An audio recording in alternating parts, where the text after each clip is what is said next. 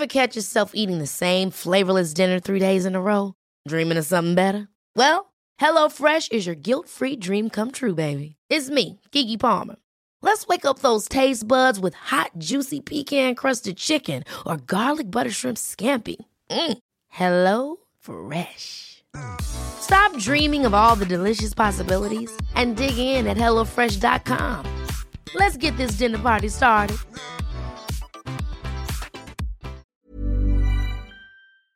Se van acercando las vacaciones y si tienes un bebé en casa, seguro que te preocupa cómo organizar sus comidas durante los viajes, los días de playa o las salidas a la montaña. Una opción cómoda y muy socorrida son los potitos de Nutriben, porque saben cuánto te preocupa dar a tu bebé tarritos nutritivos y con todas las garantías. Los potitos se preparan aquí en España con los mejores ingredientes, como frutas, verduras, carnes o pescados, y solo emplean aceite de oliva virgen extra. Esos ingredientes tal cual se trituran, cocinan y se envasan al vacío para su correcta conservación. Y ya sabes que igual de importantes son los ingredientes que lleva un alimento como los que no lleva. Los potitos de Nutriben son tarritos que no contienen sal, azúcares añadidos, almidón, colorantes, conservantes, gluten o aceite de palma.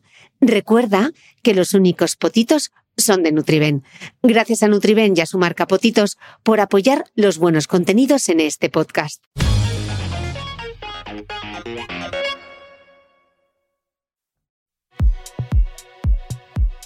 Según las estadísticas, 3 de cada 10 personas que estáis escuchando este episodio del podcast sufriréis problemas digestivos.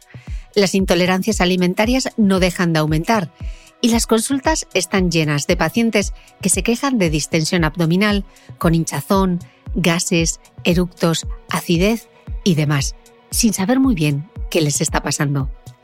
La nutricionista Blanca García Orea, conocida en redes como Blanca Nutri, ha venido a explicarnos qué está detrás de todos estos síntomas y molestias. Con ella vamos a hablar de los factores de estilo de vida que afectan al aparato digestivo, del origen de las intolerancias, de los errores en la dieta y de muchas cosas que hacemos mal sin saberlo, desde descongelar fatal la comida a darles a los niños los yogures equivocados.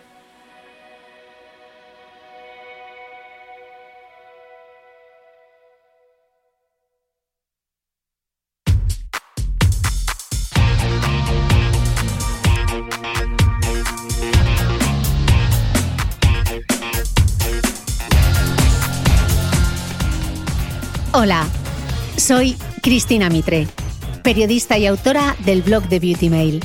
Bienvenido a este nuevo episodio de mi podcast, un espacio semanal en el que entrevisto a grandes expertos de la salud y el bienestar para que aprendamos juntos a vivir mejor.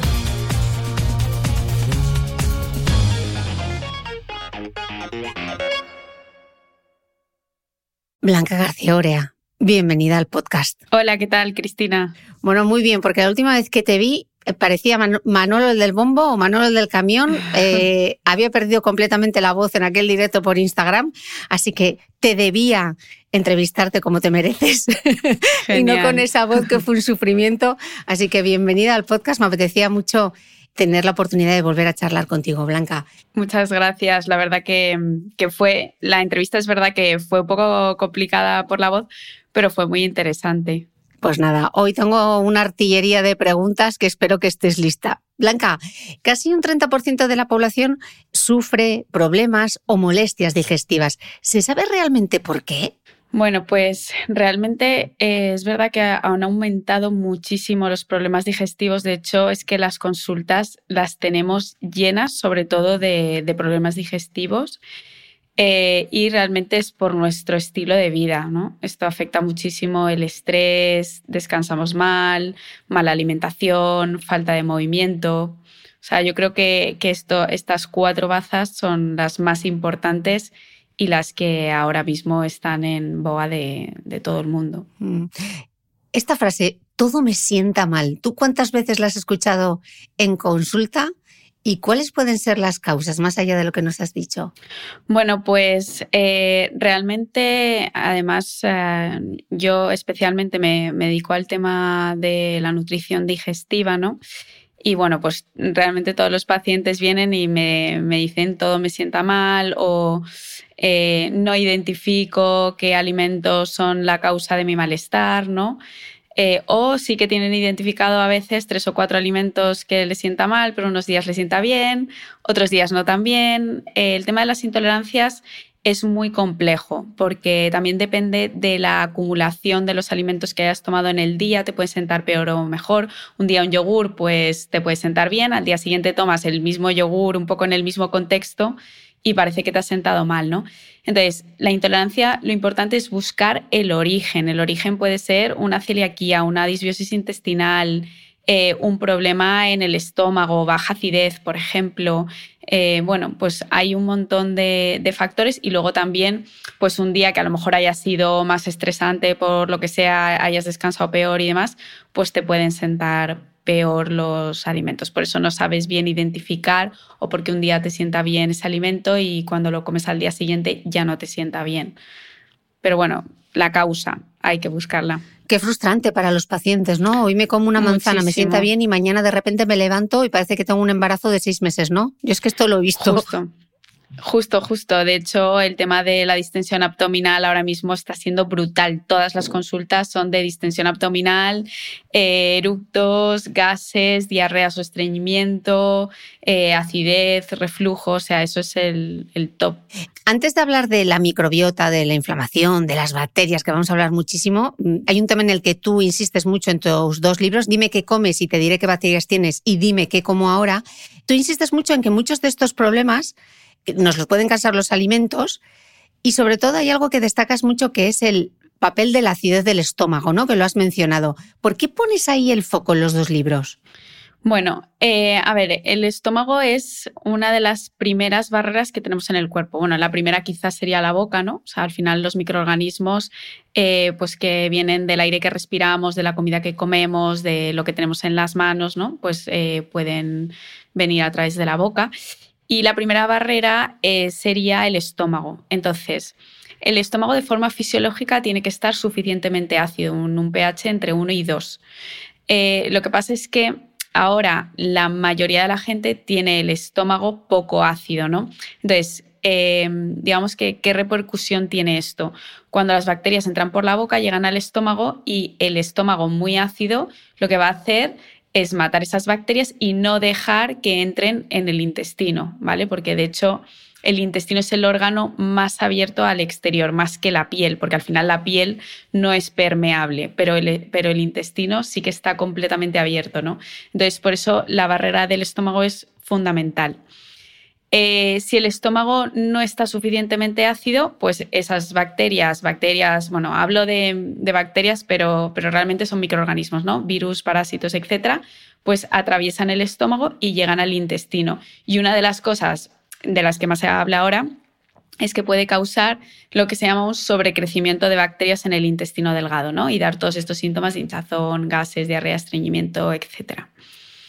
Eh, luego también otra cosa muy importante de que el estómago esté suficientemente ácido es que mejora las digestiones, es decir, eh, si tenemos em, el estómago muy ácido nos va a hacer que las proteínas se digieran mejor, se corten mejor en, los aminoácidos, ¿no? que son, son los trocitos, eh, bueno, de lo, que se compone una proteína. Eh, y luego va a absorber mucho mejor minerales y vitaminas. Por ejemplo, una persona que tiene el estómago poco ácido es una persona que puede tener falta de hierro constante, eh, pues eh, no absorbe bien el calcio, las vitaminas B siempre las tiene bajas, ácido fólico, etcétera, y puedes sentir, pues claro, muchísimo más cansancio, debilidad, te puede afectar a la tiroides, porque uno de los cofactores de la tiroides pues son las vitaminas, minerales como el selenio, etcétera, ¿no? El hierro. Em, y por ejemplo, el omeprazol, que también suelo hablarlo en el libro, ¿no? De hecho, lo cuento en el libro de Dime qué comes y te diré qué bacterias tienes. Pues lo que hace es, eh, no es un protector de estómago, lo que hace es que baja la acidez del estómago, ¿no? Esto, em, a ver, yo no es que esté en contra totalmente del omeprazol, porque hay situaciones en las que se tiene que tomar, por ejemplo, en una gastritis eosinofílica, porque eh, si no lo tomas, pues en ese caso tienes riesgo eh, pues de sufrir un cáncer de esófago, ¿vale? Y bueno, pues es peor eh, esto que, tomar el omeprazol, ¿no? Pero sí que es verdad que, por ejemplo, en situaciones de gastritis crónica, que se suele mandar muchísimo el omeprazol y demás, mm, realmente ahí no tiene indicación, porque si tú cambias la alimentación, si mejoras toda la mucosa digestiva, otra cosa es una persona que a lo mejor pues, decida no querer cambiar su alimentación y simplemente tapar el síntoma. Pues tapar el síntoma, para tapar el síntoma sí que necesitas tomar el omeprazol. Pero si no, no haría falta tomarlo porque eh, mejorando la alimentación, eh, o sea, bueno, mejorando los hábitos de comer, pues vas a, vas a mejorar esa acidez que sientes. De hecho, eh, tomando omeprazol lo cronificas. ¿Por qué? Porque cuanto, cuanto, menos ácido esté el estómago, pues realmente la valvulita que tenemos entre el esófago y el estómago se va a quedar entreabierta, ¿vale? Tanto cuando comes como cuando no y el poco ácido que hay en el estómago va a subir hacia el esófago que no está protegido contra los ácidos del estómago y va a quemar, vas a sentir esa, esa quemazón, ¿no? Mm. Sin embargo, si el estómago está muy ácido, mm. no va a pasar esto, o sea, va a estar cerradito cuando no comemos y solo se va a abrir cuando comemos. Mm, lo que pasa es que si tienes una hernia de hiato, ahí ya es un poquito más eh, complicado. Con hernia de hiato tampoco haría falta tomarlo, ¿eh? El, el omeprazol, o sea, también son eh, temas, de hecho, nosotros lo tratamos muchísimo en consulta. Yo soy la primera que además eh, yo tengo una gastritis crónica con metaplasia intestinal. Lo primero que me recetaron hace 12, 15 años fue el omeprazol y nunca me lo he tomado porque tenía muchísimos síntomas con incluso de reflujo, ¿no? Que me quemaban los oídos y demás. Nunca me lo tomé porque decidí, bueno, me ayudaron en ese momento porque no sabía que con la alimentación y con un tratamiento, obviamente, de, reacidificar el estómago y mejorar la mucosa digestiva se podía hacer. Y jamás me he tomado un omeprazol porque es que no me ha, no me ha hecho falta, ¿no? Eh, pero bueno, que esto lo vivo todos los días con pacientes en la consulta, pacientes que llevan incluso con años de, omeprazol o pacientes que no han empezado con el omeprazol, pero dicen, tengo muchísimos síntomas digestivos y voy a tener que tomarlo y sin embargo no, bueno, reeducando todo, hmm. no hace falta. Pues vamos a echarles una mano, Blanca, porque ¿cómo podemos hacer para mantener, o sea, que, primero, qué cosas hacemos que nos cargamos esa, esa acidez y qué cosas podemos hacer para beneficiarla, para promoverla? Bueno, pues a ver, eh, sí que es verdad que el estrés es una cosa que hace que te cargues la acidez del estómago, ¿no? Entonces, si tienes mucho estrés, pues probablemente eh, esto ya, ya lo tienes, ¿no? Pero bueno, aún así, teniendo mucho estrés, pues bueno, hay cositas que se pueden hacer. Luego ya habría que verlo de forma más personalizado, ¿no? Pero bueno, por ejemplo, tema de toma de ultraprocesados. Los ultraprocesados, pues son todos esos productos comestibles ¿no? que están llenos pues, de harinas refinadas, azúcares, eh, aditivos de mala calidad, grasas mm, vegetales, de, eh, grasas trans ¿no? de mala calidad también, oxidadas. Em, luego un truco, bueno, pues quitando todo esto y, y bueno, pues haciendo trucos también como por ejemplo cenar pronto, ¿vale? Nada de si una persona tiene problemas digestivos o, siente reflujo, acidez, etc. Claro, tiene que irse a la cama habiendo eh, dejado un ayuno de por lo menos cuatro horas, yo diría, una persona con problemas digestivos, ¿vale? Porque si no vas a dormir mucho peor, vas a tener que levantar el colchón de, eh, de la cama, etc. Y bueno, haciendo cenas también bastante ligeras. Em, después, por otro lado, una cosa que nos ayuda a reacidificar el estómago es el vinagre, el vinagre de manzana sin filtrar, ¿no? Que esto lo digo mucho y, ahora como que está en boca de todos. Y es que es verdad, se ha visto que, tiene muchísimos beneficios. Em, digo sin filtrar porque normalmente cuando compras este vinagre ves como una cosita asquerosita así marrón, ¿no? Que se llama la madre. Y esto es el, fermento, ¿no? Las, las bacterias vivas. Em, el vinagre es muy ácido y lo que hace es que te ayuda a, mejorar las digestiones con esa acidez ¿no? que aporta, ayuda a mejorar las, las digestiones porque se te traba, no te preocupes, te entendemos. el estómago Eh, luego también ayuda a mejorar eh, la absorción de minerales por esta misma razón, eh, porque acidifica y, por ejemplo, una persona con a lo mejor con déficit o con anemia de hierro, es bueno que tome un poco de vinagre, por ejemplo, antes de las comidas o con las comidas. ¿Vale? Porque va a absorber mucho mejor el hierro. Como recomendaba Jessie Inchospe, chupito de, chupito de vinagre o esto cómo se toma? Primero hora de la mañana con un vaso de agua.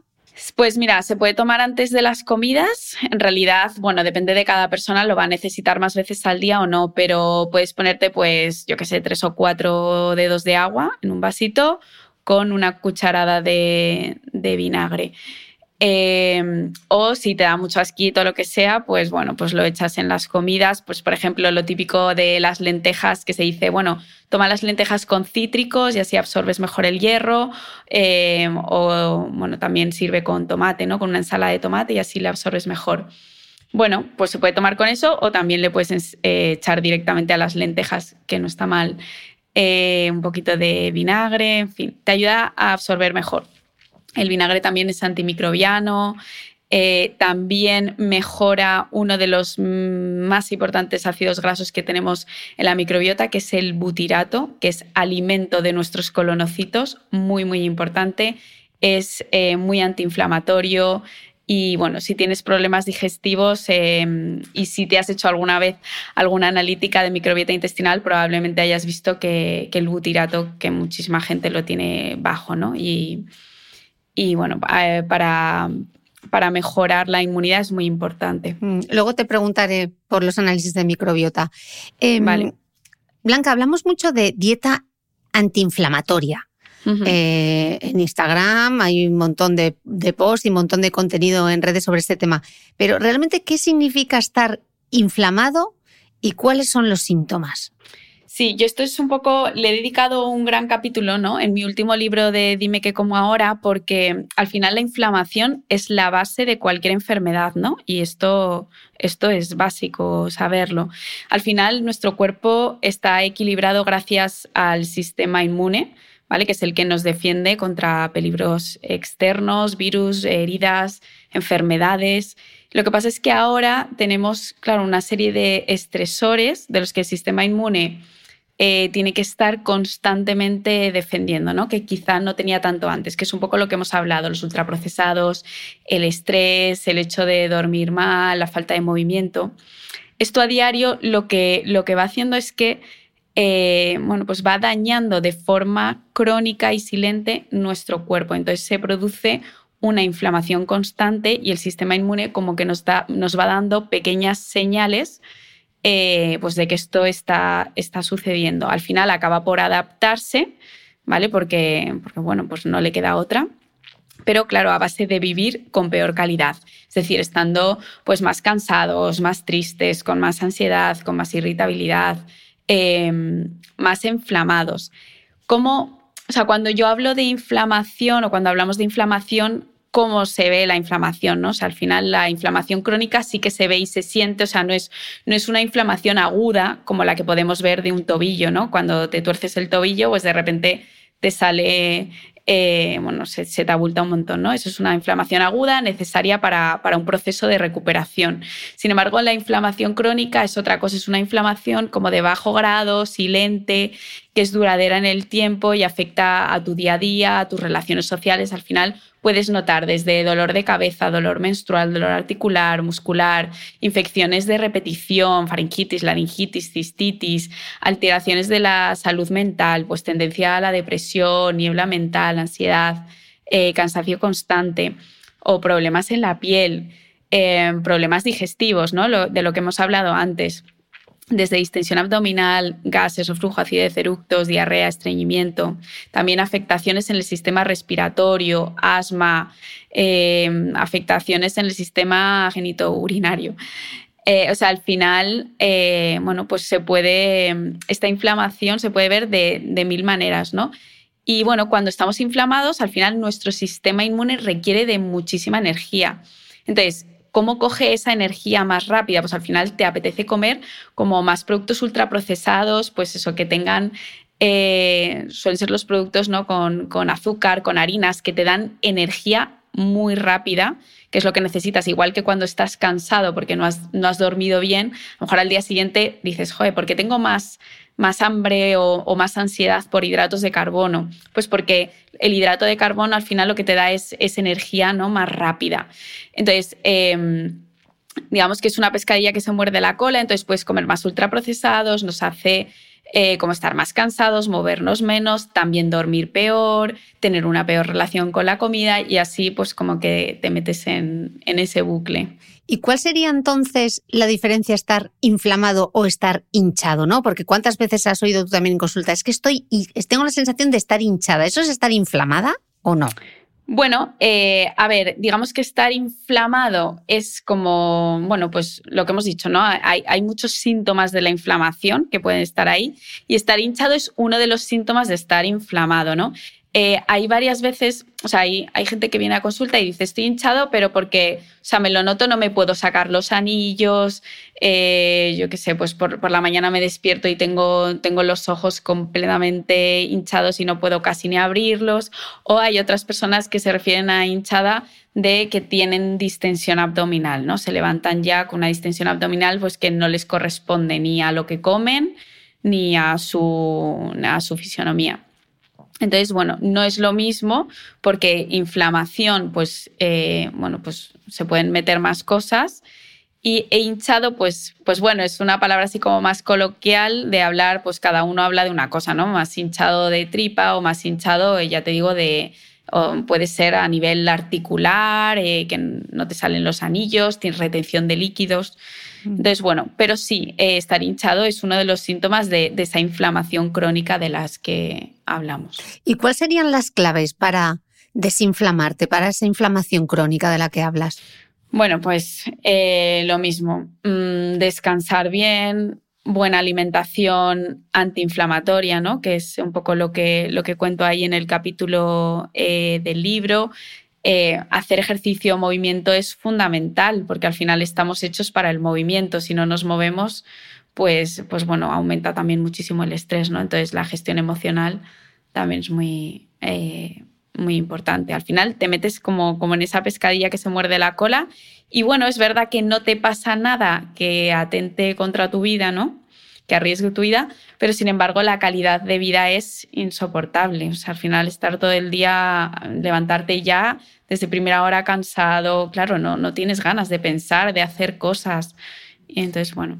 Fíjate que llevamos casi 20 minutos hablando de nutrición y hemos hablado más de emociones, de estrés, de ejercicio para hablar de dieta que de, que de alimentos en sí mismos, ¿no? Que, eh, sí, sí, justo al final, es que ¿no? influye muchísimo. Mm. Sí, sí, es que una cosa sin la otra no puede ser. Mm. Vamos a ir aclarando algunos conceptos, Blanca, porque estábamos hablando antes de intolerancias y llega aquí eh, nuestra amiga la lactosa. Así que vamos a explicar primero qué es, por no dar nada, por supuesto, primero qué es la lactosa. Vale.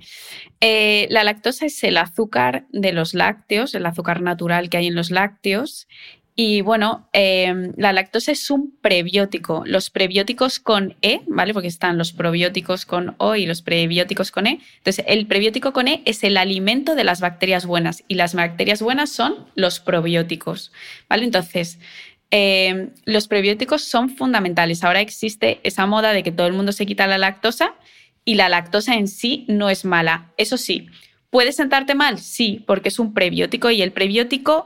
Em, digamos que son unas fibras que nuestro, nuestro cuerpo no tiene capacidad de digerirlas por sí mismo, ¿vale? En el caso de la lactosa sí que podemos tener la enzima lactasa.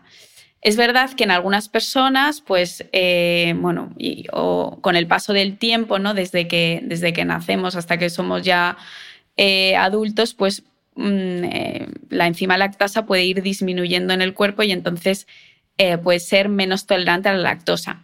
Pero sobre todo esas personas que de repente se les diagnostica una intolerancia a la lactosa, que siempre han tomado lácteos o siempre han tomado yogur, queso, etcétera, y se les diagnostica como prácticamente de un día a otro la intolerancia a la lactosa, puede ser por una inflamación, o lo normal es que sea por una inflamación intestinal, que luego se resuelva. Por ejemplo, tomo un antibiótico y después del antibiótico de repente me empiezan a sentar mal eh, los lácteos, ¿no? O el queso o los fermentados.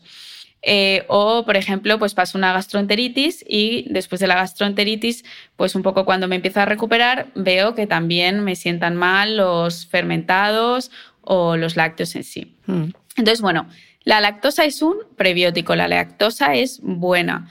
Em, otro problema que podrían tener los lácteos es eh, la caseína, ¿no? la proteína de la leche. Eso sí que podría ser eh, algo que, bueno, pues en algunas personas podría inflamar más. Hmm. Pero bueno. Justo te iba a preguntar, porque tú en el libro explicas que no solo la lactosa de los lácteos puede dar problemas, porque hay más componentes de los lácteos que debemos tener en cuenta. Por eso, los productos sin lactosa no suelen ser una solución para todo el mundo.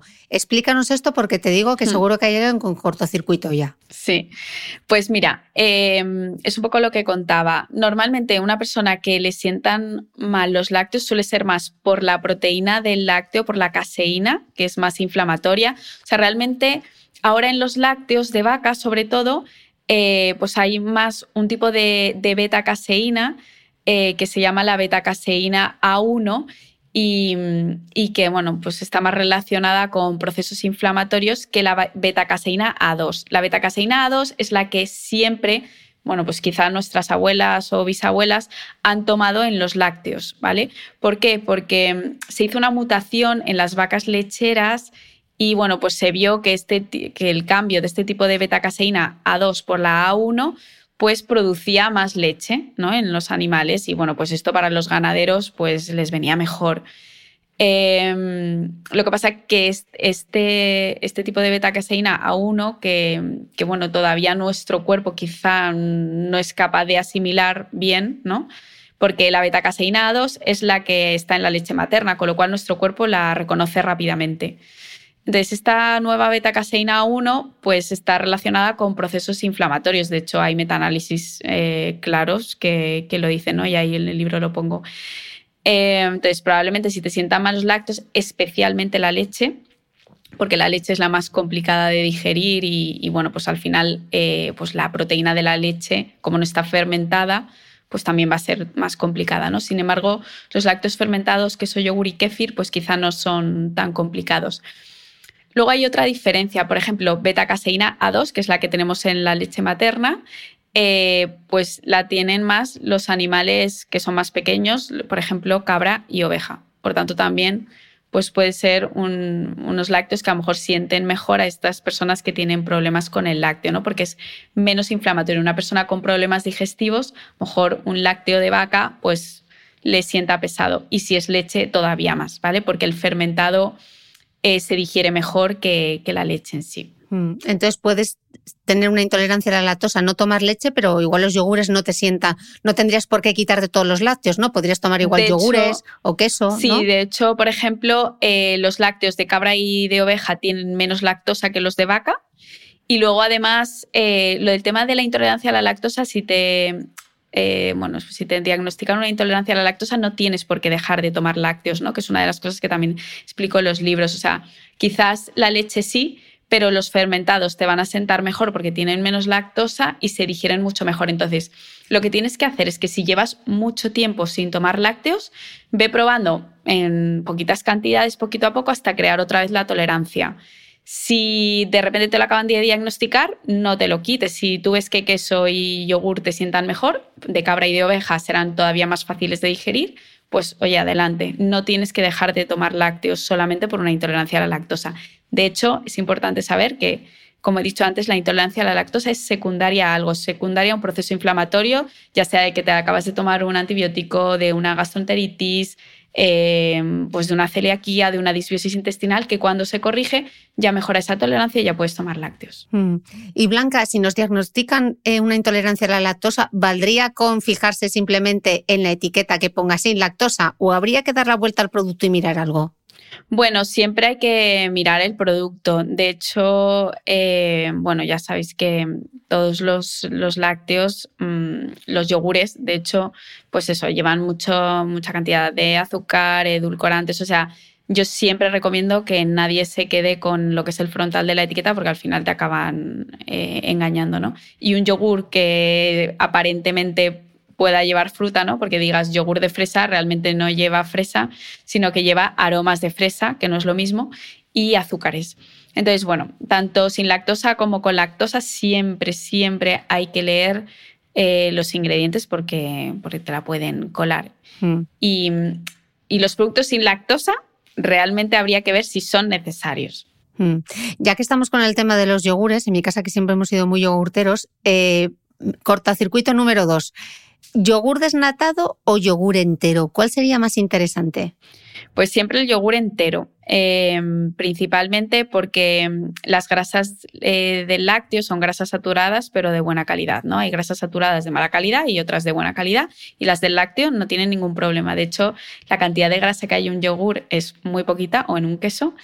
Y, y bueno, pues quitarle esa grasa tiene otros perjuicios. Por ejemplo, estamos todos faltos de vitamina D y resulta que la vitamina D se absorbe, eh, bueno, pues, pues con grasas, ¿no? O sea, el, el lácteo tiene vitamina D, pero necesita absorberse junto con una grasa. De hecho, si os fijáis, eh, podéis ver yogures que pone 0% enriquecidos con vitamina D y calcio. Porque claro, como le han quitado la grasa, pues necesitan añadirle de forma externa la vitamina D, con lo cual no tiene ningún sentido. Eso por un lado.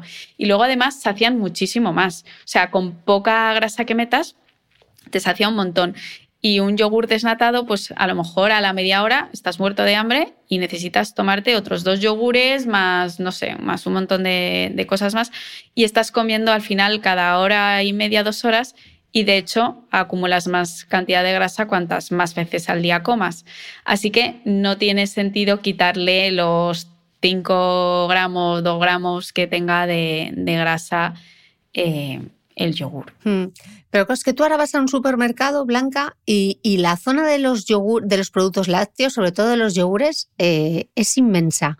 Porque hay hmm. yogures para cada edad, ¿no? Yogures infantiles, rollo mi primer yogur, enriquecidos con proteínas para deportistas, por ejemplo. Eh, ¿Tú qué hmm. opinas? Pues a ver, de los yogures infantiles eh, no hay que fiarse nada. Es decir, el yogur para para tu hijo que se va a tomar el primer yogur de su vida, tiene que ser un yogur donde ponga leche fermentada, o sea, leche pasteurizada, perdón, y fermentos lácticos. Y nada más. O sea, nada de mi primer yogur, nada de tal. Al final, bueno, ahora creo que los, mi primer yogur eh, le han quitado el azúcar, porque antes llevaba mogollón de azúcar o le han quitado un poco de azúcar, no sé, me, me suena, ¿no? Que antes era como una locura, eran como 15 gramos de azúcar, una pasada cuando un yogur normal sin azúcar eh, lleva 5 gramos como máximo que, corresponde a la lactosa. Em, entonces son 10 gramos de azúcar añadido y al que al niño le estás acostumbrando ya a tener un paladar demasiado dulce ya que nunca, nunca le vaya a gustar un yogur natural, ¿no? Entonces, lo de mi primer yogur al final es una cosa para vender, o sea, no, no es necesario. Leche pasteurizada, fermentos lácticos y ya está, eso para cualquier niño. Y lo de enriquecidos en proteínas, pues bueno, hay de todo, ¿no? Eh, hay muchísimos, pues con edulcorantes, muchísimo, ¿no? O sea, para, para tema de deportistas, eh, los edulcorantes están en el top, cosa que yo recomiendo encarecidamente eh, evitar completamente, ¿no? Al final, si tú le quieres poner sabor a un yogur, lo ideal es que puedes comprarte un yogur de proteínas, los hay naturales, sin nada, sin azúcar, sin edulcorantes. Em, y bueno, pues le puedes añadir pues fruta, frutos secos, semillas, eh, yo qué sé, canela, incluso chocolate así un poco rallado, ¿no? Chocolate 85%. Y así le, vas dando el gusto. O sea, al final es ir acostumbrando a tu paladar, porque si no, mm, pues, pues siempre vas a, eh, a tirar por, por, las cosas azucaradas. Y además los edulcorantes dan muchos problemas digestivos, muchos síntomas de irritación, de gases. Hay muchas personas que al final cuando yo lo pongo, por ejemplo, en redes sociales, ¿no? Y digo, mirad, fijaos, este tiene muchísimo edulcorante o este es 0%, este chocolate eh, os puede sentar peor, dar muchos gases con olor, eh, diarreas, eh, etcétera, ¿no? Y la gente me dice, ostras, pues es que llevaba cinco días tomándolo y no tenía ni idea de por qué tenía tantísimos gases, porque me encontraba mal y ha sido quitármelo y he mejorado muchísimo, ¿no? Entonces, al final, son cosas que van irritando mm, el sistema digestivo. Mm. Blanca, ¿y sabemos algo más del papel de los edulcorantes y la microbiota? ¿Transforma la microbiota? Eh, bueno, últimamente ha salido un estudio en el que había cuatro edulcorantes que si no recuerdo mal, era sacarina, em, creo que estaba el eritritol, em, bueno, y otros dos más. Ah, bueno, la stevia y el, cuarto era, ahora mismo no lo recuerdo, pero bueno, eran cuatro y de los cuatro, tres em, sí que alteraban la microbiota intestinal de forma negativa y la stevia eh, pone que, em, sí que alteraba la microbiota intestinal y oral, bueno, los cuatro, intestinal y oral, eh, tres de ellos de forma negativa y la stevia de forma positiva, ¿vale?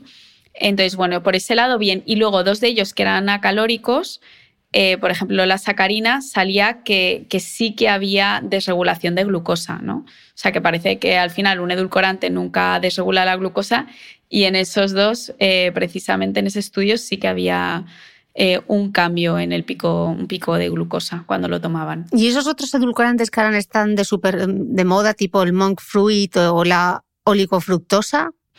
Bueno, al final todo es un poco igual, da igual. Cuando, cuando se empiezan a hacer estudios sobre uno y se ve que no es tan bueno, pues saca el primo hermano, si es que da mm. igual. Mm. O sea, al final se, ve, se ven los mismos efectos.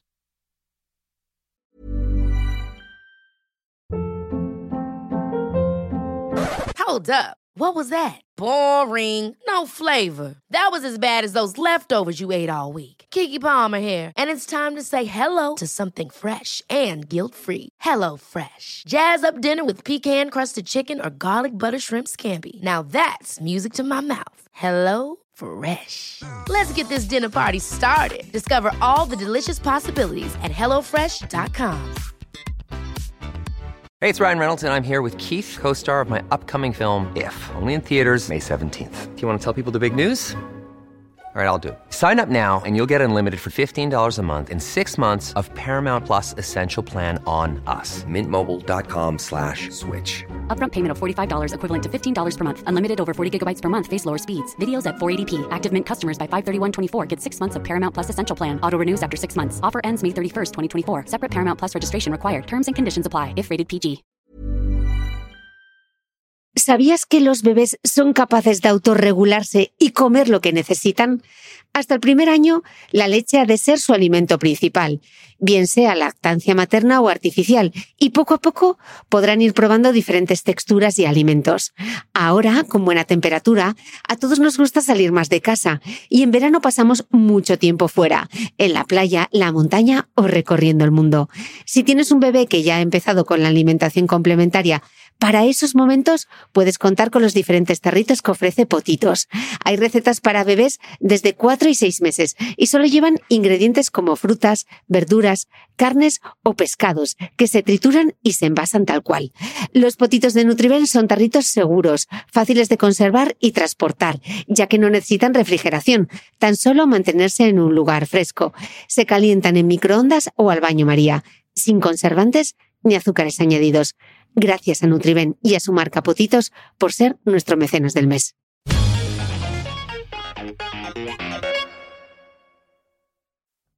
Muchos nutricionistas han pasado por este podcast, tú también los dices en tu libro, los lácteos no son imprescindibles, insistís en este mensaje, pero ¿qué realmente qué otras fuentes de calcio alternativas tendríamos y en qué cantidades? Claro, hay que consumirlos porque al final un yogur es como una forma muy fácil eh, de tomar calcio, ¿no?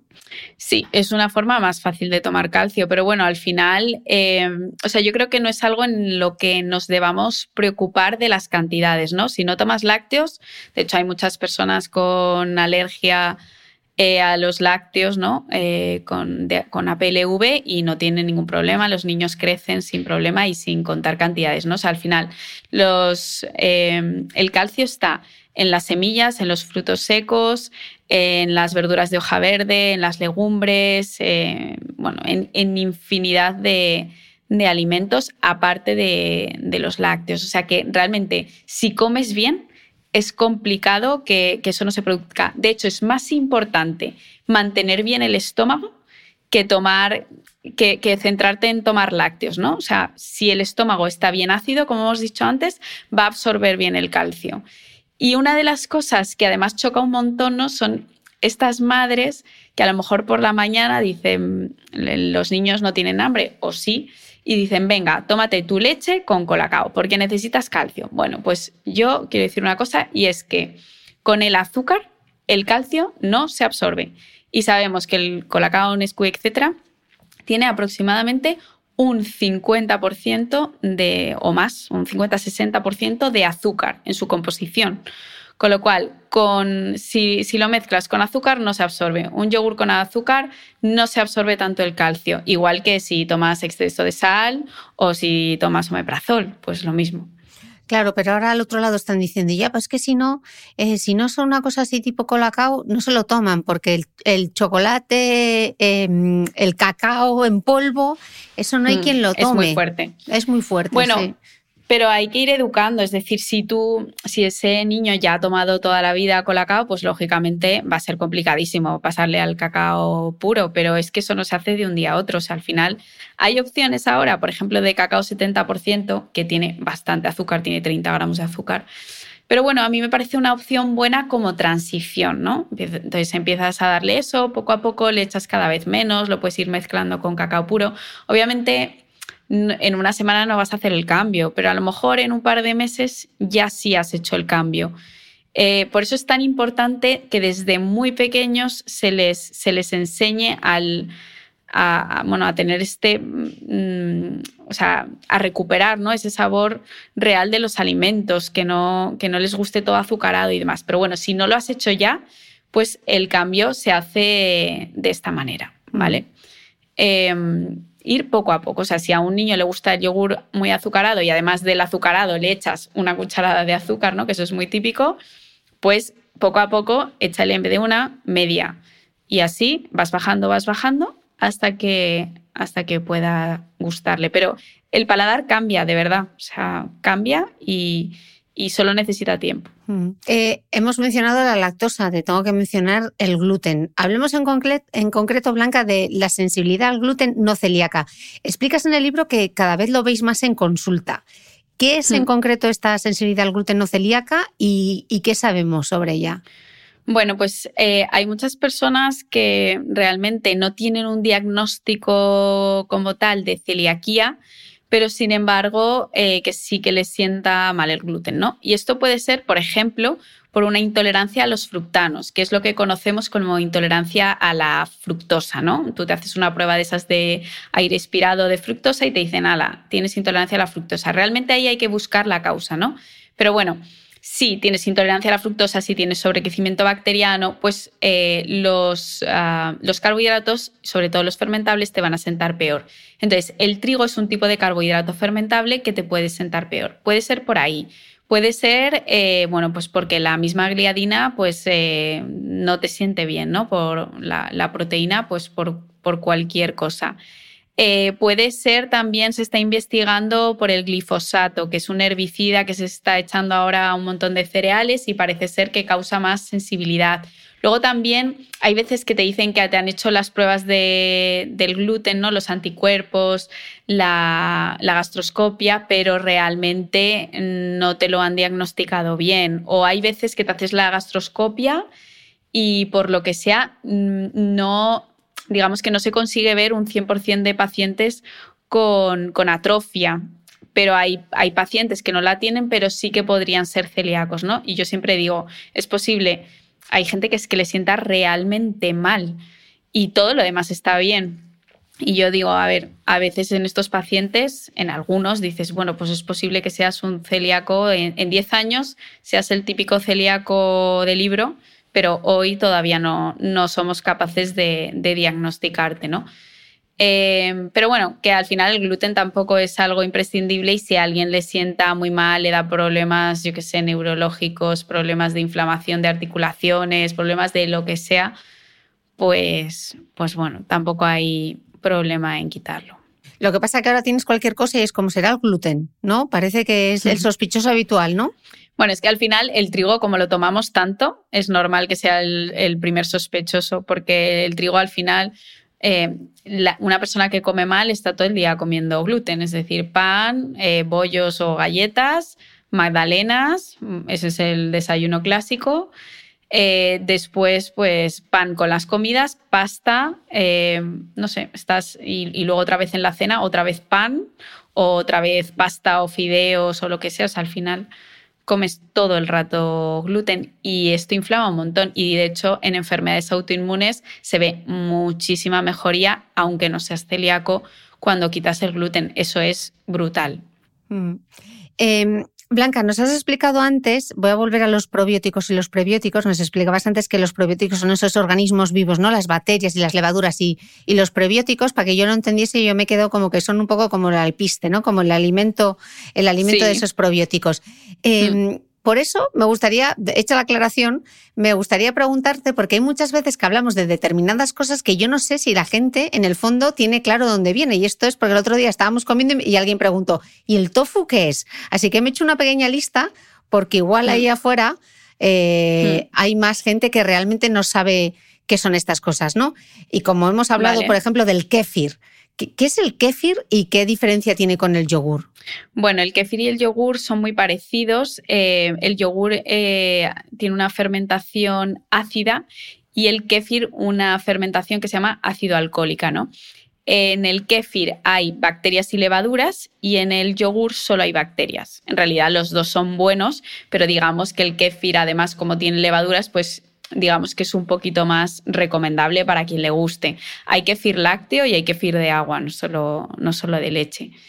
Eh, luego el tofu, pues el tofu es, es, soja o el miso, por ejemplo. El mm. miso es la soja fermentada. Em, ¿Qué más? La kombucha, por ejemplo. Ah, la kombucha es un té eh, negro fermentado. Luego también podríamos decir que está el kimchi, que es como es un, un repollo chino fermentado. Como el chucrut. Y luego, sí, como un chucrut. Y luego está el nato, lo que pasa que es verdad que estos son como menos conocidos, ¿no? Tampoco mm. hace falta conocerlos. Pero bueno, el nato, que también son semillas de soja también eh, fermentadas con un tipo de bacteria que se llama Bacillus nato, por eso se llama nato. Mm. Pero bueno, que es más típico a lo mejor en Japón. Pero la forma de introducir eh, probióticos y prebióticos, pues probióticos desde lo más típico, ¿no? Kefir, yogur, eh, miso, ¿no? En forma de sopa, por ejemplo, eh, kombucha. Luego también el cacao puro. El cacao puro también es fermentado, ¿no? Y se puede obtener también del chocolate, pero en mayor del 85%, ¿no? Que tenga bastante cantidad de cacao.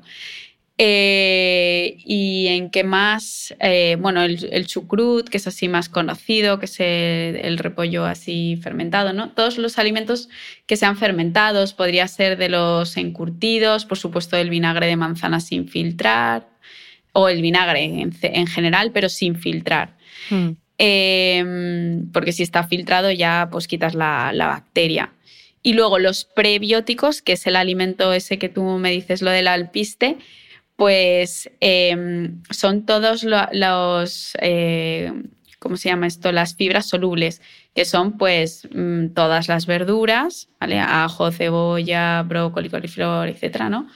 Todas las verduras eh, y, bueno, pues eh, realmente todos los alimentos que sean almidones, por ejemplo, el almidón resistente, ¿no? Que ahora está muy de moda, el almidón resistente em, lo tenemos en todos los productos que tengan almidón, o sea, que tengan hidrato de carbono, que puede ser desde un pan de masa madre eh, hasta pues, eh, bueno, pues eh, la pasta, la, la, calabaza, la patata, el boniato, todo eso se cocina, se deja enfriar, pues por ejemplo, una noche entera en la nevera y al día siguiente puedes consumirlo, puedes recalentarlo un poco y ya con eso tienes almidón resistente, ¿vale? Que es, prebiótico, es alimento para nuestras bacterias buenas. Mm, de acuerdo. Hecha esta aclaración de prebióticos, probióticos y luego eh, eh, todas estas cosas que a todos nos suena lo que al kefir, pero no lo teníamos claro, vamos a hablar un poquito de la microbiota. Eh, mencionabas justo al principio los test de microbiota, que ahora también se habla mucho de esto. Sí. Vale, nos hacemos el test de microbiota, que es realmente con unas heces, y cuando tengamos los resultados en la mano, ¿cuál es el siguiente paso? Porque realmente yo ahí es donde tengo la duda, ¿no? ¿Se puede realmente transformar la dieta para mejorar esa microbiota? Eh, tenemos que recurrir a la suplementación. Explícanoslo un poco. Bueno, yo los test de microbiota, la verdad que por lo menos de momento no se los recomiendo a todo el mundo. Los test son muy caros. Eh, nosotros el que utilizamos en consulta es metagenómica, porque hasta ahora se venía utilizando PCR, pero bueno, ya como que ha quedado un poco antiguo y se utiliza más eh, esta otra técnica, porque con la metagenómica eh, lo que hace es que busca todos los microorganismos que tienes en el intestino y te los plasma en una hoja. O sea, son informes de 47 páginas que, tienen todo bichos, ¿no? Eh, bacterias, virus, em, eh, ¿cómo se llama esto? Em, parásitos, eh, bueno, todo tipo de bacterias, tanto buenas como malas, ¿no? Te dice cómo tienes las bacterias muconutritivas, cómo puedes, o sea, cómo las tienes para poder mejorarlas, ¿no? Qué tipo de gases tienes en el intestino, si tienes también, estamos hablando ahora del colon, ¿no?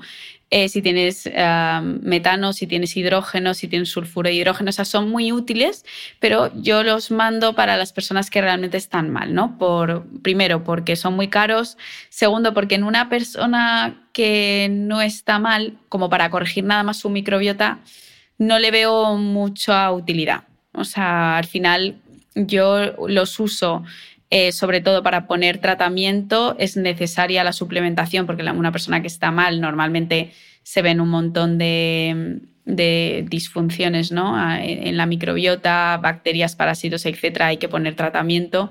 Y la verdad es que nunca lo he hecho para una persona que esté bien, mm, porque una persona que esté bien, la verdad que no, ahora mismo yo no le veo, no le veo ninguna utilidad. Entonces, bueno, mm, mi recomendación es eso, que de momento, al menos, mm, simplemente con comer bien, comer alimentos prebióticos. ¿Cómo sé si estoy bien o no estoy bien o si mi microbiota está bien o no? Si no estoy todo el día cansada, si no estoy todo el día eh, pues con hambre, con antojos de comer, mucha ansiedad por dulce, tal. Bueno, pues si tienes todo eso, pues quizá tu microbiota no esté del todo bien. Mm. Y, si tú te encuentras bien, duermes bien, te levantas eh, sin, agotamiento, mm, comes normal, sin ansiedad, eh, tomas eh, fibras, no hay ningún problema. Y luego, ¿cuál es la estrategia, Blanca? O sea, ¿es solo una estrategia de nutrición y una estrategia de suplementación también? ¿O... Sí, sí, sí. Yo siempre hago una estrategia de nutrición, primero porque si tienes bajas un tipo de, bacterias, pues a lo mejor los firmicutes o los bacteroidetes, pues yo ya sé si estás comiendo más cantidad de, eh, por ejemplo, de proteína animal o no. También sabes si tienes más cantidad de firmicutes, si tienes más tendencia a la obesidad o no, pero bueno, tampoco es muy relevante eso. Eh, pero, por ejemplo, si nos sale la Akkermansia, ¿no? que es una de las bacterias muconutritivas más importantes, que está relacionada con la sensibilidad a la insulina, que está relacionada con el bajo estado de ánimo y demás, pues claro, ahí tengo que poner suplementación y también tengo que ver qué tipos de alimentos a lo mejor te pueden ir mejor eh, que por ejemplo los polifenoles, ¿no? Para mejorar este tipo de bacterias, para que no estés tan cansada, para que no tengas tantos picos de ánimo, o sea, de, bajada y subida de ánimo.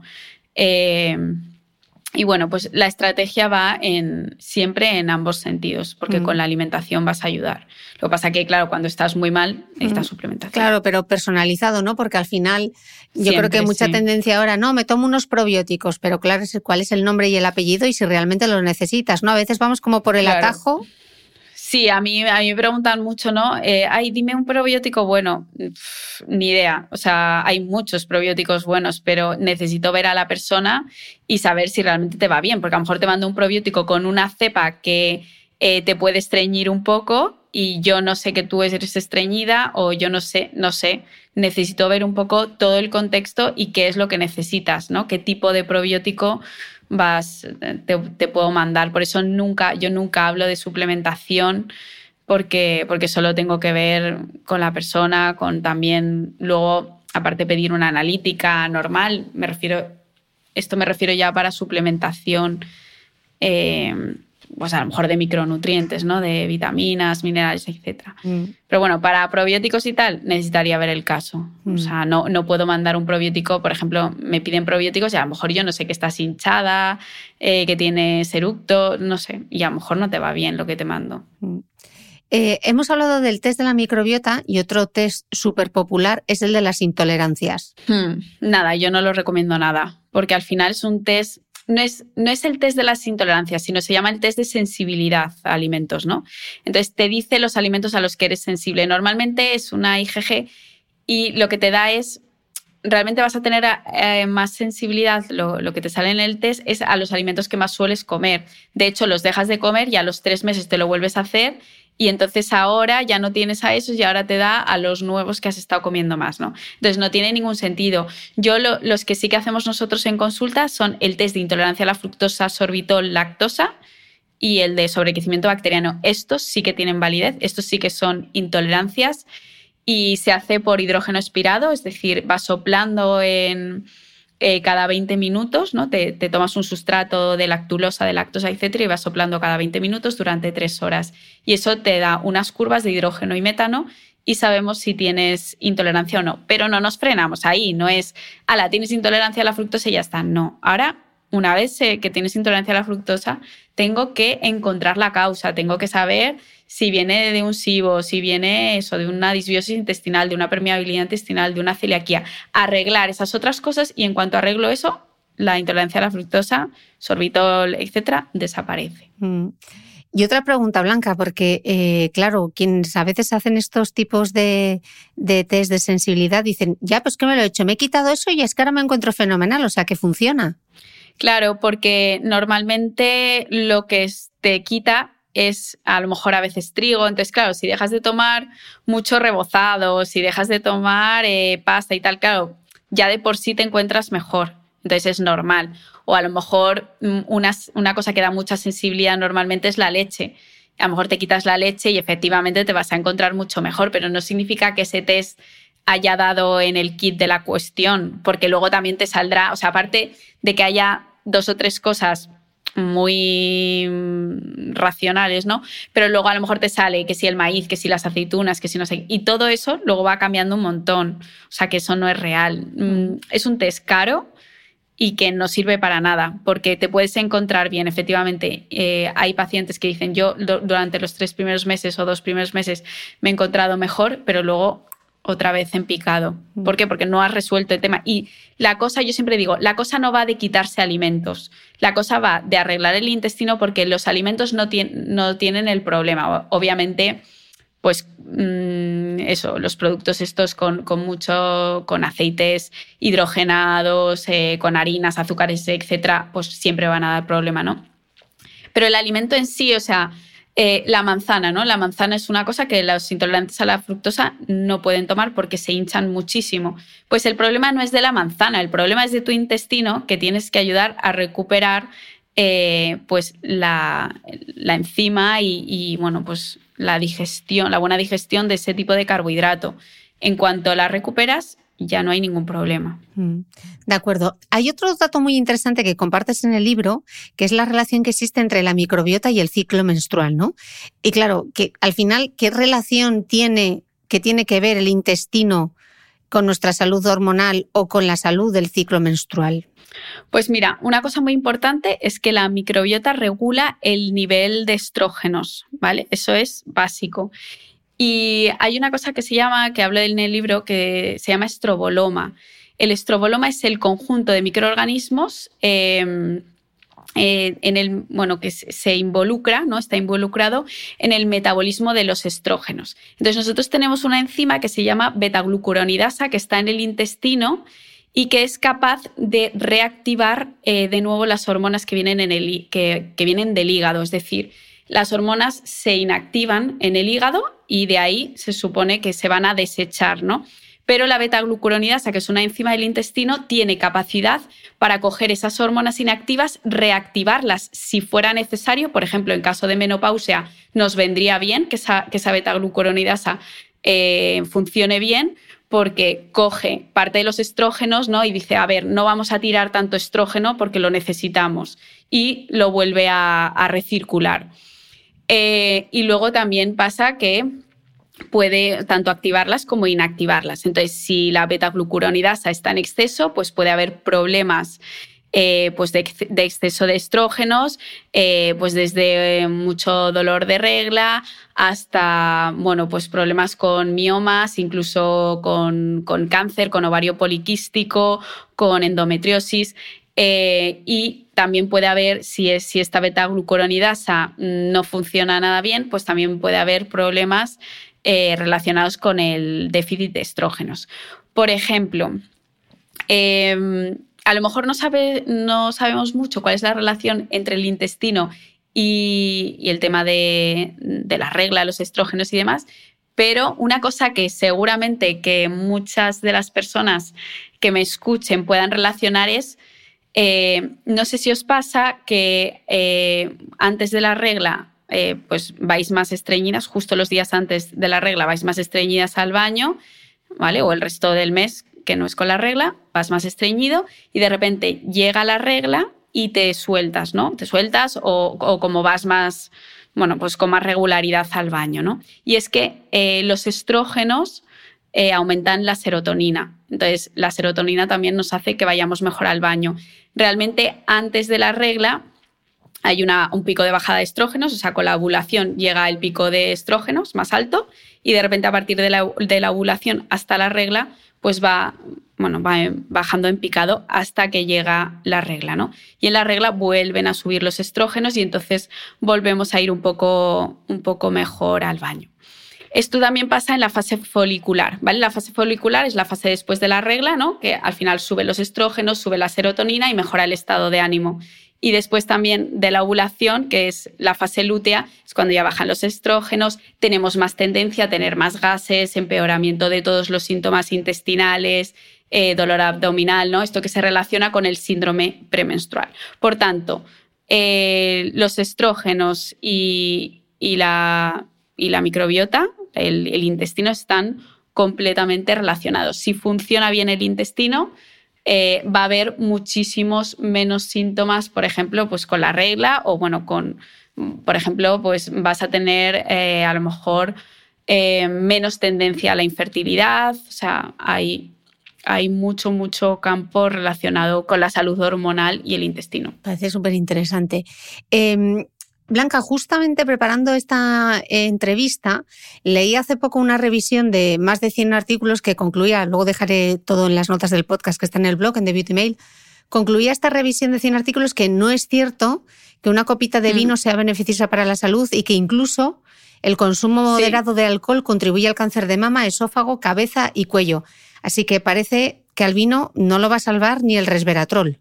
Nada, de hecho tiene muy poquita cantidad, o sea, tendrías que ingerir tanta cantidad de vino para absorber ese resveratrol que no tiene ningún sentido, o sea, es que eso es básico, lo que pasa es que lo hemos querido entender como queremos, ¿no? Y, bueno, pues al final también la industria del vino pues está ahí, ¿no? Y, el vino, el pues alcohol, o sea que... Pero es rotundo. Mm, no es con moderación, sino cuanto menos, mejor, ¿no? Parece. Eso, cuanto menos mejor, no pasa nada tomarte una copa de vez en cuando y tal, pero sobre todo lo que, o sea, no te tomes la copa pensando en los beneficios, o sea, tómatela pues porque quieres, porque quieres disfrutarla, porque te gusta y porque te lo tomas de vez en cuando, pero nunca pensando en que eso te va a dar algún tipo de beneficio. Mm ni hidratarte después de una carrera, ni el poder antioxidante, etcétera. Queda claro. Blanca, antes de despedirte, me gustaría irme de compras contigo por el supermercado y me encantaría que nos dieses algunos tips para hacer bien la compra. Eh, solemos meter mucho la pata, como tú bien dices en el libro, en los desayunos, en los tentempiés. Eh, danos, danos algunos trucos maestros. Bueno, eh, por ejemplo, en los desayunos, que es yo creo que la peor comida, la peor elección del día, eh, bueno, pues hay que tomar tu cantidad de, proteína, que ya puede ser eh, pues desde un yogur, desde huevo, hombre, el huevo siempre va a ser mucho más saciante, puede ser algo de jamón de calidad, por ejemplo, puede ser atún, caballa, em, no sé, incluso hay gente que mete mejillones o tal, pero bueno, eso es más complicado, pero hay gente que le gusta o que, o que le va bien. Em, luego, tu parte de grasa buena, que puede ser desde un yogur, por ejemplo, griego, ¿no? que ya tiene grasa buena, eh, o incluso un yogur entero normal. Eh, puede ser aguacate, puede ser frutos secos, puede ser semillas, Y luego la parte un poco de, fibra, que, eh, hombre, en el caso de desayuno no suele haber verdura, pues bueno, pues puede, se puede aportar a través de la, de la fruta o incluso de un pan de masa madre, ¿no? Un pan fermentado de verdad. Eh, bueno, ese sería como el desayuno así ideal. En el caso de los eh, tentempiés, si necesitas hacer un snack, yo siempre digo eh, a ser posible que sea salado, ¿no? Porque va a desregular mucho menos la glucosa y el problema de la desregulación de la glucosa es que da muchísimas ganas por comer a todas horas. O sea, son esas personas que a lo mejor seguramente que alguien que me escuche le ha pasado, ¿no? Que tomas de desayuno, pues típicas galletas con un zumito. Y entonces, claro, al principio cuando tomas algo de azúcar se te dispara la dopamina, te sientes feliz, eh, tienes muchísima más energía y a lo mejor pues eso te vas al trabajo muy bien y tal. Y de repente llegas ahí y a la hora y media eh, notas como una especie de desconcentración, bajón, eh, hambre, eh, cansancio, debilidad, incluso hay gente como que le tiemblan las manos, sudor, y dices, Dios mío, o sea, no, no me puedo concentrar, necesito volver a tomar algo dulce para sentir otra vez esa misma, ese mismo chute, ese mismo subidón, que solo se te va a quitar, pues eso, tomando otra galleta más, ¿no? Eh, y entonces así entras en un bucle como de antojo constante, ansiedad, debilidad, ¿no? Y son esos picos de glucosa. Eh, sin embargo, si te tomas algo salado, pues probablemente no te pase tanto eh, este pico de glucosa. Pues, por ejemplo, puedes tomarte desde, mm, bueno, desde unas frutas y frutos secos, por ejemplo, ¿vale? Que no es salado en sí, pero bueno, los frutos secos eh, pues regulan un poco más la, glucosa a lo mejor de la fruta, ¿no? Que hay gente que también puede sentir la desregulación con la fruta nada más. Eh, hasta unas aceitunas con queso, hasta una tostadita de aguacate con queso, una tostadita de aguacate con algo de jamón, ¿no? Algo así. Mm. Eh, luego lo del tema de los yogures ya lo hemos estado hablando y los mm. quesos en general suelen estar bien.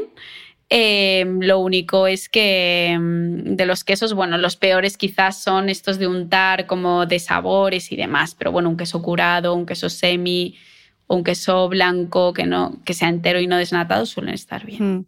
Em, Blanca, mucha gente, tú le preguntas, no, si yo como súper sano. Y luego te pones mm. a indagar un poco y parece que no es tan sano como creían. ¿Dónde solemos cometer los errores? Bueno, el error más básico de comer sano es en comprar los productos 0% light, ¿no? Eso es el, error más básico que yo veo. Eh, o sea, parece que sí, pues todo lo, que ponga 0% y tal es mucho mejor y es todo lo contrario, ¿no? O sea, cuanta menos etiqueta, cuanto menos mm, eh, anuncio llamativo haya, pues, pues siempre va a estar mejor. Eh, entonces, bueno, eso y luego pues el hecho de mm, quizás meter también ¿no? las galletitas sin azúcar, sin edulcorantes, o sea, es, esas etiquetas son las que, los, las que nos hacen pensar que comemos bien y sin embargo no es así en absoluto. Hmm. Ahora que se ve mucho en redes sociales todo el tema del batch cooking, ¿qué consejos nos darías? Bueno, primero expliquemos qué es el batch cooking, que es esto de cómo cocinar para toda la semana.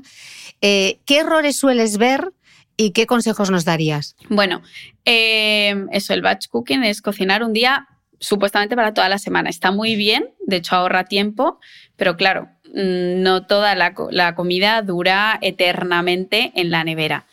Eh, de hecho, el mejor consejo es cocinar. Pues, por ejemplo, imagínate, te haces unas lentejas que, con bastante cantidad y en ese mismo momento lo que haces es coger, eh, ponerlo en tupper individual o yo, por ejemplo, en el caso de las lentejas, imagínate, tengo los típicos botes eh, de cristal, a lo mejor que reciclo de los yogures eh, y bueno, pues ahí pues voy metiendo raciones individuales. Lo bueno de meter raciones individuales es que luego no vas a tirar comida, ¿no? Hay menos desperdicio. Entonces tienes que tener también cuidado en eso. Si de repente haces una olla de lentejas y se te ocurre meter en un tupper de 7x7 las lentejas en el congelador, pues lógicamente cuando lo descongeles o sois 10 en tu casa o obviamente vas a tirar comida, porque además eh, unas lentejas pues te pueden durar en la nevera hasta cuatro días pero pues eso, si sacas 10 raciones, pues, pues si sois dos, pues a lo mejor es un poco complicado, ¿no? Comer todo el día lo mismo. Entonces, siempre em, meter, eh, bueno, congelar en raciones pequeñitas eh, que es, bueno, pues o, la adecuada a los que seáis en vuestra casa. Y siempre cocina, o sea, congelar lo antes posible. O sea, yo cocino e intento congelar en ese mismo día o como muchísimo al día siguiente. ¿Por qué? Porque parece que el hecho de congelar mata todas las bacterias y eso no es así. Eh, congelar sí que mata parásitos, mata, eh, por ejemplo, el anisaki, ¿no? Por eso siempre, bueno, pues para embarazadas y tal, pues se dice, mira, mejor congela el pescado cinco días, etc. Vale, pero esos son parásitos, pero no son bacterias. Las bacterias como la listeria no las mata el congelador. Entonces, lo que tú haces cuando congelas es que coges el alimento, lo metes en el congelador y eh, digamos que se separa el proceso de, eh, del desarrollo de los microorganismos. Pero los microorganismos que ya hay, una vez descongeles, van a volver. O sea, no han, no han muerto. Eh, es verdad que con el calor hay muchos, o sea, luego lo recalientas y efectivamente con el calor hay muchos microorganismos que se, que se van a ir, pero hay otros que podrían no irse, ¿vale? Mm, la mayoría se van a ir, sí, sí si, lo, si lo dejas eh, realmente hervir, ¿no? Pero, por ejemplo, si tiene algo de esporas y tú no te has dado cuenta, pues las esporas es que mm, tienen una temperatura muy, muy alta que no, no vas a poder matar eh, en ese alimento. Entonces, bueno, es importante, em, digamos, no meter, eh, como yo digo, cadáveres en el congelador, ¿no? Porque hay gente, claro, hay gente que coge y tiene las lentejas de cinco días y dicen, Buah, ya no me la he comido, pues al congelador, que total mata todo. Pues no, cuando lo descongeles lo tienes literal, o sea, tienes todos los microorganismos que habías dejado. De hecho, también el hecho de recalentar tampoco es bueno. Demasiadas veces la comida. Yo en el libro, en el de Dime que como ahora, dedico un par de capítulos a la conservación de los alimentos, o sea, os cuento em, cuántas veces recalentar la comida, cómo descongelar. Eh, bueno, descongelar, que no he hablado de ello, pero también es muy importante, cómo congelar. Eh, cuánto, eso, no sé si lo he dicho, cuánto duran los alimentos en la nevera, en el congelador, ¿no? Entonces, recalentar. Recalentar yo no, no recomiendo más de dos veces, porque, claro, o sea, recalentar significa, pues eso, calentar, pero luego vuelves a bajar la temperatura, ¿vale? Porque dices, bueno, pues no, no lo he usado, pues lo meto en la nevera y luego otra vez lo recaliento y luego otra vez vuelvo a bajar la temperatura. Esa oscilación de temperatura hace que se disparen muchísimo los microorganismos. Con lo cual, intentar no recalentar más de dos veces y sobre todo si hay niños pequeños, sobre todo menores de 5 años, pues por favor tener muchísimo cuidado con, con, todo esto, ¿no? Porque luego hay muchísimas gastroenteritis, etcétera, y, bueno, pues pueden ser causados por, por, una mala conservación de los alimentos. Mm. ¿Cuál suele ser el error más común al descongelar, Blanca? Aunque en tu libro tenemos todos los trucos. El top de descongelar, el top de errores es coger el alimento y ponerlo encima del radiador. Ese es el top. Que, o sea, ¿En serio la gente lo hace? Sí, sí, sí, sí, sí, sí. Madre mía. De hecho, o sea, a ver, eh, ¿Cómo se descongela bien? Pues yo cojo el alimento, lo meto en la nevera 24 horas, bueno, 24 no hace falta, depende del tamaño de la ración, ¿no? Pero más o menos eh, la noche anterior lo dejo en la nevera y se va descongelando poquito a poco. Esto tiene sus beneficios. Primero, hay gente que dice, yo congelo y luego cuando descongelo eso no sabe igual. Vale, eso no sabe igual, normalmente suele pasar por una mala descongelación, porque has forzado la descongelación. Es decir, porque le has cambiado de temperatura muy bruscamente. Por ejemplo, lo de poner, sacar el alimento del congelador y, ponerlo encima del radiador. Eh, luego también es peligroso porque el hecho del cambio brusco de temperatura y además eh, la temperatura caliente, ¿no? La temperatura ambiente de aproximadamente 20 grados, ahí se disparan la proliferación de microorganismos. Con lo cual, eso, eh, vamos, tiene mogollón de, bichos, ¿no? Eh, entonces pierde calidad, pierde sabor, eh, bueno, pues, pues ya, no es, ya no es un, pierde sabor, pierde olor, o sea, o sea realmente luego, claro, no, no te sabe igual, ¿no? Entonces, lo ideal es descongelar siempre en la nevera el día anterior. Y si no te acuerdas, pues bueno, se podría descongelar en el microondas pero claro, ahí ya pierde calidad, ahí ya sí que se ve el cambio en el sabor, ya no es lo mismo. Y a temperatura ambiente tampoco. es buena idea. Claro, la temperatura ambiente tampoco, nunca, porque los 20 grados, ya te digo, el cambio de temperatura ese brusco de congelador a 20 grados es donde más cantidad de microorganismos proliferan. O sea, los microorganismos hacen una fiesta cuando tú haces eso. Así que no, por ejemplo, hombre, el pan, el pan directamente lo puedes congelar en rebanaditas y directo al tostador. Eso es perfecto. O sea, con el pan no hay ningún problema. Pero, y algunos alimentos que a lo mejor te pone específicamente en el envase que del congelador tienen que ir directamente a cocinarse, por ejemplo, pues sí. Pero en general, una comida mm, o un filete, yo que sé, crudo, nunca dejarlo descongelar encima de la, en la encimera de la cocina. De acuerdo, Blanca. Muchísimas gracias por todo lo que nos has explicado y por el montón de trucos prácticos que has compartido. Te voy a pedir que me des también consejos para toda esa gente que se lleva el tupper a la oficina y para quienes comen de menú del día, pero eso va a ser en mi newsletter a micrófono cerrado, así que me despido por aquí y os espero a todos en la newsletter. De nuevo, Blanca, millones de gracias. Muchas gracias, Cristina, por invitarme.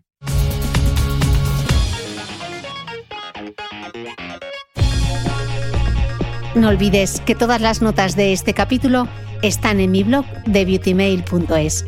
Además, si no quieres perderte ninguna entrevista, suscríbete a el podcast de Cristina Mitre en tu reproductor de podcast habitual. Y un último favor, si me escuchas en Apple Podcast o en Spotify, regálame una reseña, porque así ayudas a que este podcast siga creciendo. Muchas gracias y nos escuchamos de nuevo el próximo domingo.